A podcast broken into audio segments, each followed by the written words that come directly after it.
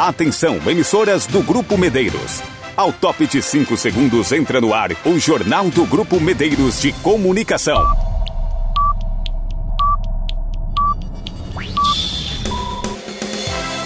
A informação com a credibilidade do Grupo Medeiros. Com destaques do Brasil, do estado e da sua região. Com entrevistas e a participação dos nossos correspondentes. A apresentação Soares Filho. Edição geral André Rodrigo. O jornalismo dinâmico e com a credibilidade do Grupo Medeiros de Comunicação.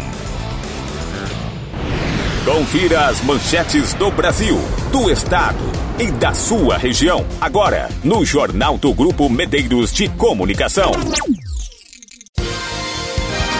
Estado vai chamar mais de mil concursados a partir da próxima semana. Destaques das emissoras do Grupo Medeiros de Comunicação nessa sexta-feira.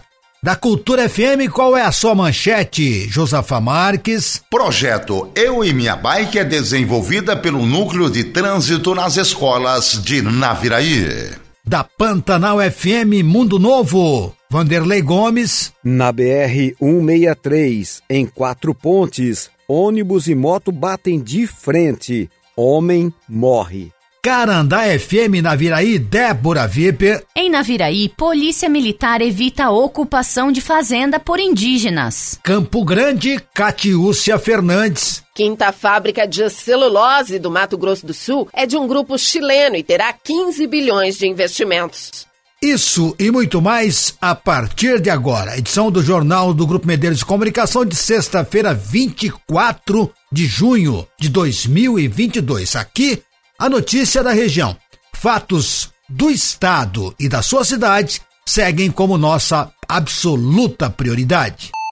Todos os dias no seu horário de almoço, tem o Jornal do Grupo Medeiros de Comunicação.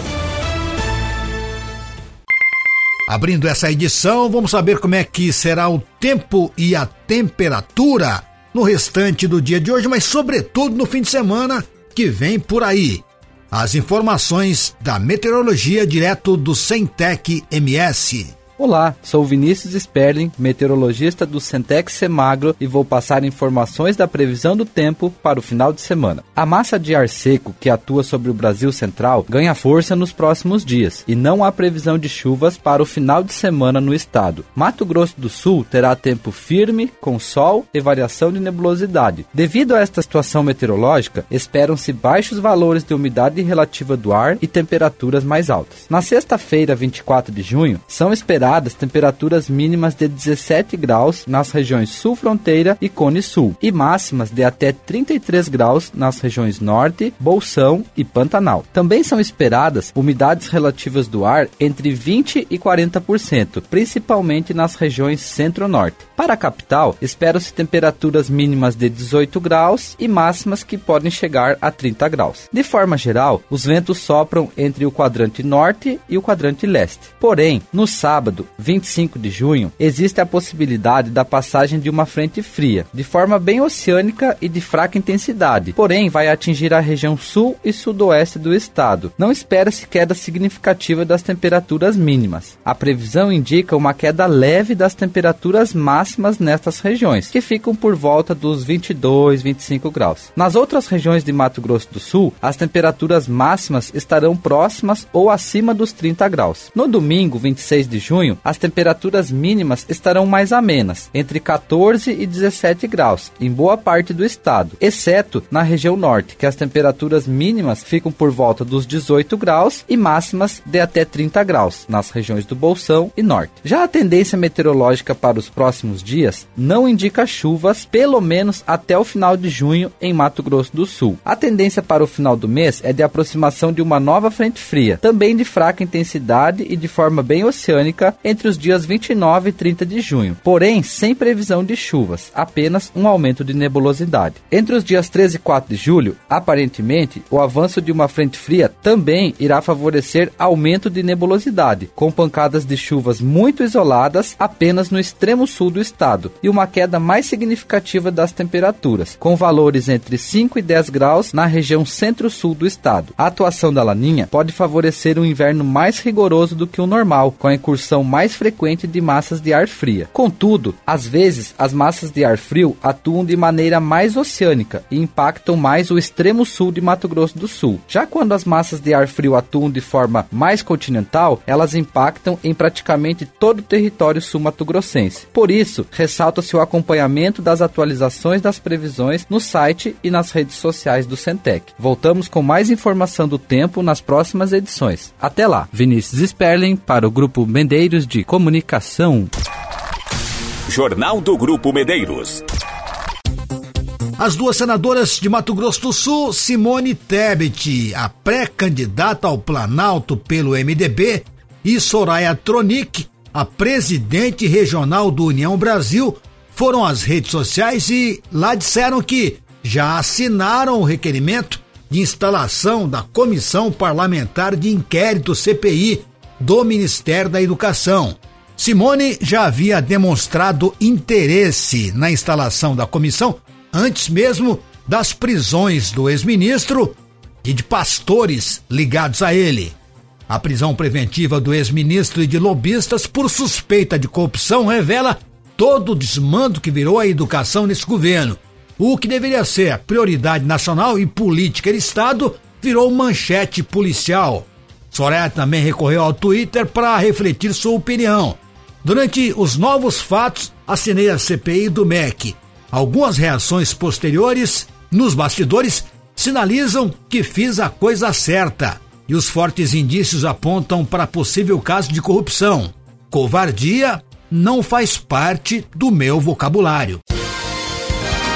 Girando com os repórteres das emissoras do Grupo Medeiros de Comunicação nessa sexta-feira. Rádio Pantanal FM. Qual é a notícia desta manhã? Vanderlei Gomes, bom dia. Bom dia, Soares. Bom dia, ouvintes do jornal Grupo Medeiros de Comunicação.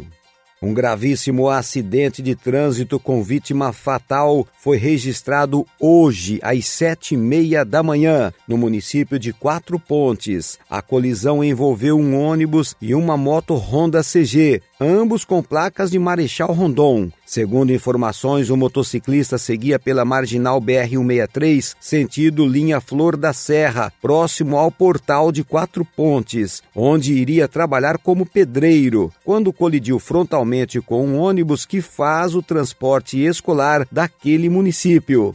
A equipe do Corpo de Bombeiros de Marechal Rondon foi acionada, mas quando chegou ao local, só foi possível constatar o óbito da vítima. No ônibus estavam, além do motorista, cerca de 15 pessoas entre crianças e adolescentes, mas ninguém ficou ferido. O homem, de aproximadamente 48 anos de idade, seria morador de Marechal Cândido Rondon e ainda não teve a identidade divulgada até o momento desta publicação, ou seja, desta matéria. Uma equipe da Polícia Rodoviária Federal esteve no local. O Instituto Médico Legal de Toledo também foi acionado para recolher o corpo da vítima fatal. Repórter Vanderlei Gomes das rádios Pantanal e Fera FM de Mundo Novo para o jornal Grupo Medeiros de Comunicação.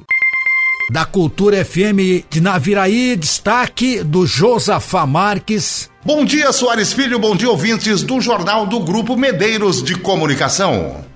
O Núcleo Municipal de Trânsito da Prefeitura de Naviraí, com o apoio da Polícia Militar, está desenvolvendo, desde o início do ano, o projeto Eu e Minha Bike, que é direcionado aos alunos do quinto ano do ensino fundamental e contempla escolas públicas e particulares do município nos turnos matutino e vespertino. Nesse ano, o projeto já passou pelas escolas Marechal Rondon, Juraci Alves Cardoso, Colégio Naviraí, Colégio GO e Escola de Omédias. E até o fim do ano letivo irá atender todas as escolas da nossa cidade. A proposta do projeto é orientar os alunos através de palestra quanto ao uso correto da bicicleta nas vias públicas, a fim de proporcionar mais segurança para todos os usuários da via. Durante a palestra ministrada nas unidades escolares, é esclarecido aos alunos que a partir do momento que a bike deixa de ser utilizada apenas como brinquedo em casa e vai para a rua, passa a ser considerado um veículo. O projeto presta orientações sobre a importância do respeito às normas de trânsito para garantir a segurança do ciclista baseado em relatos de acidentes ocorridos em Naviraí, durante a palestra é relatado aos estudantes de que, na maioria dos casos, o condutor do veículo não visualiza o ciclista eles são orientados a não trafegar na contramão ou nas calçadas, equipar a bike com sinalizadores, usar roupas claras e equipamentos de proteção individual, capacete, calçado, luva e óculos. As palestras são ministradas pela coordenadora educacional do Núcleo Municipal de Trânsito, Maria Helene Gimene, e a cabo Fernanda da Polícia Militar. Dos estúdios da Cultura FM 105,7 para o Jornal do Grupo Medeiros de Comunicação, repórter Josafa Marques. Jornal do Grupo Medeiros de Comunicação. Você bem informado sobre tudo o que acontece. Na próxima semana, 1.354 pessoas serão convocadas para assumir cargos públicos em 26 funções na gestão estadual de Mato Grosso do Sul. A informação foi passada pelo governador Reinaldo Zambuja durante a agenda pública em Três Lagoas. Na realidade, as homologações começam já a partir de hoje, sexta-feira e as convocações dos novos servidores serão publicadas ao longo da próxima semana, entre os dias 27 de junho e 1 de julho. De acordo com o governo do estado, os novos servidores custarão 11 milhões por mês aos cofres públicos. Com essas nomeações, o governo de Mato Grosso do Sul irá reforçar a segurança dos presídios, as investigações policiais, melhorar o aprendizado dos alunos, a fiscalização do PROCON o trabalho da Iagro e Agraer, o atendimento à saúde e a atuação da Procuradoria. Estamos nomeando servidores em todos os concursos abertos, não apenas gerando empregos, mas melhorando os serviços públicos e o atendimento, afirmou o governador. Todos os dias no seu horário de almoço, tem o Jornal do Grupo Medeiros de Comunicação. Seguindo o giro de informações com os repórteres das emissoras do Grupo Medeiros de Comunicação nesta sexta-feira. Agora, notícia da Carandá FM. Bom dia, Débora Weber. Bom dia, Soares e ouvintes do Jornal do Grupo Medeiros de Comunicação. No início da noite desta quinta-feira, dia 23 de junho, um grupo com cerca de 20 a 30 indígenas iniciaram uma invasão na fazenda Tejuí, distante cerca de 14 quilômetros de Naviraí. Os invasores fizeram os moradores reféns e os expulsaram momentaneamente da área da Casa da Fazenda, iniciando a ocupação ilegal da sede e das estradas de acesso. Para bloquear os acessos, os indígenas fizeram uma fogueira e colocaram um trator e uma caminhonete da própria fazenda na estrada. Com o rápido acionamento e intervenção da polícia militar no local, os indígenas ameaçaram tacar fogo também nos maquinários para impedir o avanço da PM até a sede da fazenda. Com a forte presença policial, os indígenas recuaram, lançando flechas contra as equipes policiais, as quais foram apreendidas e posteriormente serão encaminhadas à delegacia de polícia. A polícia militar avançou até a sede da fazenda, já em posse do trator e caminhonete que haviam sido deixados na estrada. Na sede, a polícia militar já não encontrou nenhum invasor, garantindo imediatamente a posse da fazenda a seus legítimos possuidores. Com o amanhecer do dia, mochilas e flechas dos invasores foram encontradas em meio ao milharal. Todo o material foi recolhido e levado à delegacia. As vítimas foram encaminhadas até a Delegacia de Polícia Civil para registrar a ação dos indígenas. A Fazenda Tejuí faz limite com uma outra área já ocupada anteriormente por indígenas e a Polícia Militar está atenta a possíveis tentativas de invasão em terras da região. Da Carandá FM, Débora Weber para o Jornal do Grupo Medeiros de Comunicação. Jornal do Grupo Medeiros. Quinta fábrica de celulose do Mato Grosso do Sul é do grupo chileno e terá 15 bilhões de investimentos. Reportagem de Campo Grande com a Catiúcia Fernandes. Mato Grosso do Sul vai receber a sua quinta planta de celulose e outros produtos de base da madeira. Uma das principais empresas madeireiras da América Latina, a Arauco, anunciou a instalação de uma nova fábrica no município de Inocência. O anúncio foi feito nesta quarta-feira, dia 22, pelo governador Reinaldo Azambuja, junto com a diretoria do grupo chileno, durante evento de lançamento oficial do Plano Estadual de Florestas Plantadas, o Profloresta da Semagro. O governador fez questão de de enaltecer o trabalho realizado na sua gestão para organizar o Estado, que agora permite que grandes investidores venham para cá. E não se escolhe um local se você não tiver segurança jurídica, se você não tiver confiabilidade para você colocar um empreendimento que só na parte industrial aqui nós estamos falando de mais de 15 bilhões de reais, só na parte industrial. Nós não falamos aqui da parte florestal. Ter investir mais uns 5 bilhões de reais para conseguir plantar 290 mil hectares de nova floresta para poder fazer a produção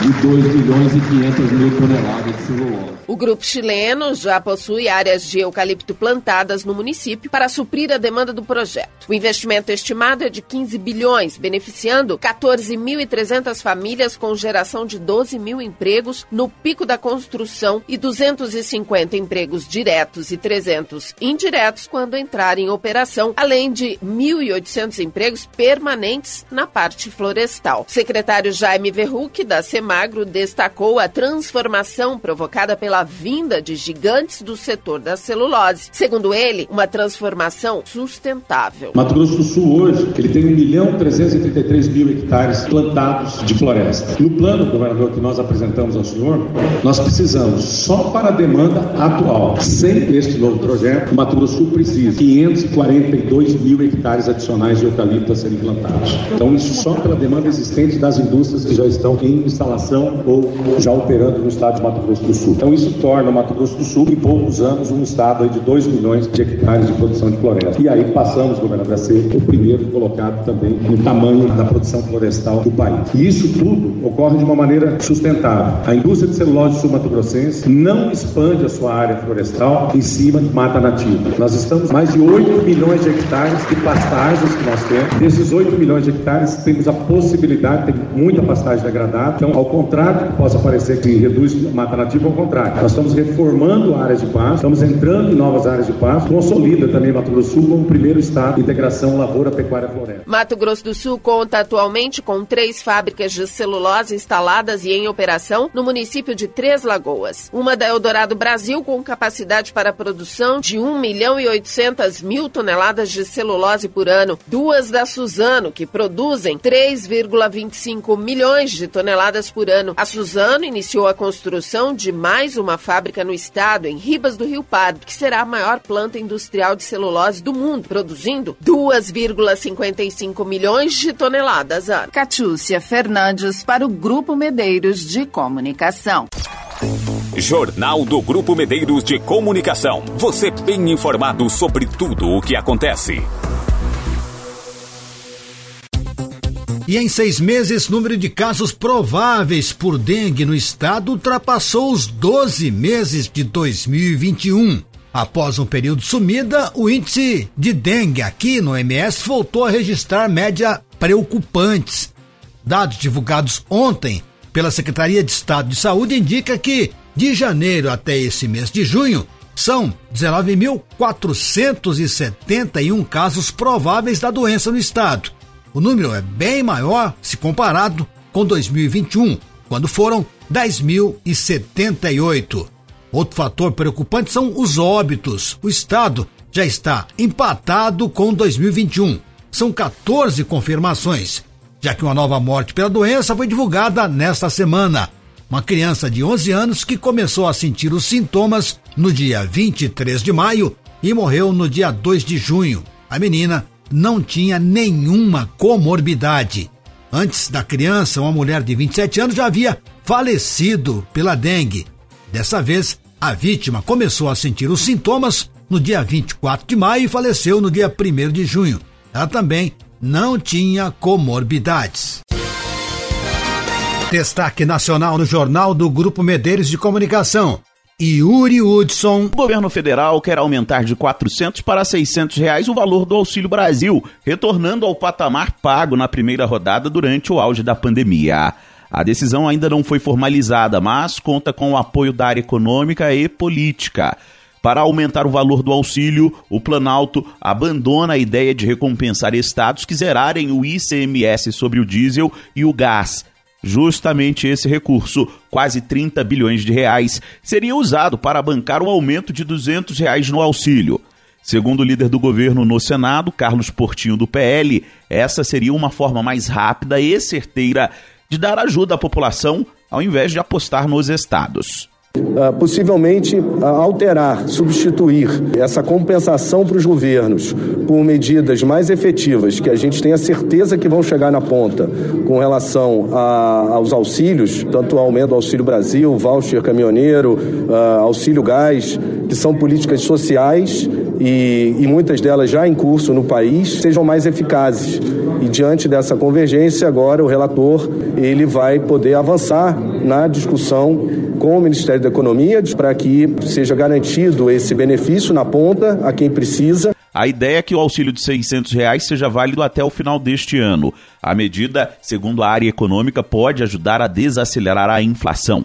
Por outro lado, a área política também acredita que o reajuste no valor pode turbinar a imagem do presidente Jair Bolsonaro e ajudá-lo na disputa eleitoral.